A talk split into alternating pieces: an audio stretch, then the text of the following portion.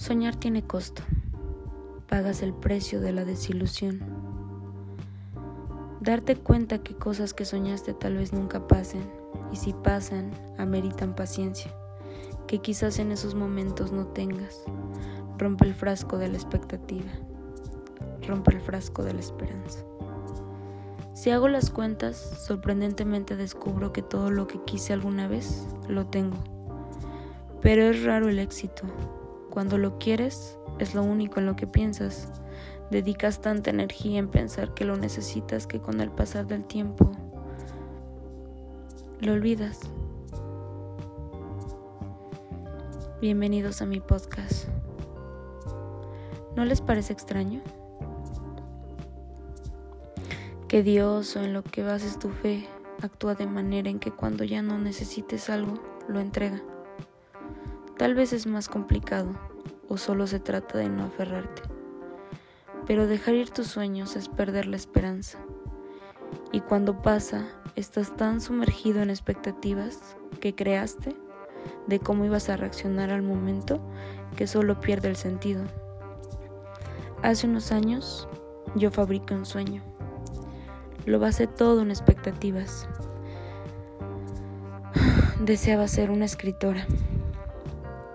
Decía, ok, ya encontré algo en lo que soy buena. Soñaba con este momento, donde las palabras salían de mi cabeza como agua brotando. Luego la fama, el descubrimiento de una escritora talentosa, gente aplaudiendo a mi alrededor, mi familia orgullosa, gente hablando sobre lo buena que era escribiendo. Sueño cumplido, check. Después todo eso pasó y no pasó al mismo tiempo. Palabras salían de mi cabeza como nunca, pero siempre estaba yo en la espera de lo, otro. Me cuestionaba dónde estaba la fama, dónde estaba la gente diciendo lo bien que lo hacía. Según yo, eso me inspiraría a hacer más. El reconocimiento de mi trabajo y tiempo invertido parecían importantes. Parecen aún más importantes. Entonces lo demás perdió el sentido, perdió la importancia. Ahora que reflexiono y que llevo más tiempo haciéndolo rutinariamente, quizá por conseguir algo más, la satisfacción del poder, no lo sé. Me lleva a pensar si mi sueño era real. Tal vez solo quería la fama y mi talento que se dio y aprendí y reforcé según yo no tiene frutos. Pero si lo pienso bien, si voy profundo, la verdad es que aunque verde, aquello que sembré me dio lo que quise. Sin las, banalidades de una frustrada expectativa me convertí en lo que soñé. Hice algo bueno con mi duelo, pero no evito sentirme fracaso, porque aquello que se afirma como éxito no lo tengo y siendo sincera tampoco lo necesito. Y más importante, muy dentro, sé que tampoco lo quiero. Me hace pensar también que los humanos somos lo que otros humanos nos dicen que seamos, una fábrica de frustración. El cuerpo que tenemos que tener, la vida que tenemos que tener, todo basado en prejuicios construidos por una sociedad vacía, sumergida en el capitalismo nos dicen lo que tenemos que ver y escuchar. Quizá por eso los sueños pequeños, entre comillas, se vuelven obsoletos.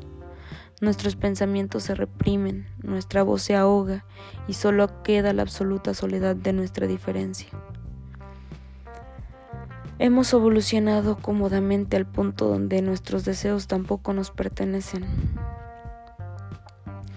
Nos dicen sugestivamente que no, que no necesitamos los sentimientos, y nos entretienen para no pensar en nada, ni mucho menos en el sufrimiento. Yo te digo a ti, Natalia, que alces la voz por lo que deseas, que luches por ello, pero que conozcas bien lo que quieres para sentir con pasión la desilusión de que pasará cuando tenga que pasar. Y tal vez no ocurra como lo imaginaste. Así tal vez descubras, descubrimos que Éxito no es un dibujo o un mapa tallado en piedra sobre lo que otros dicen. Es más, es un camino donde poco se visualiza hacia la vereda, pero paso a paso lo conoces y eso está bien.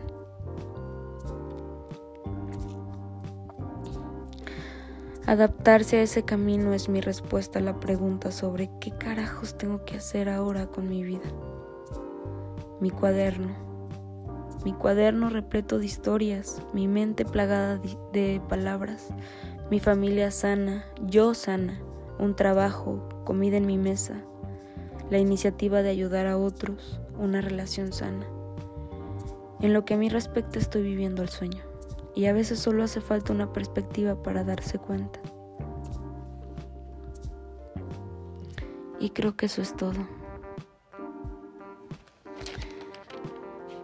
Pienso en esto como algo que me ayuda a encontrarme a mí misma con el significado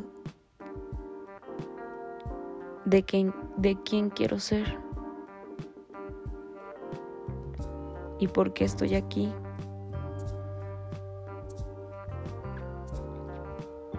Pero no lo tomen tan en serio. Muchas gracias por escucharme. Que Dios los bendiga y buenas noches.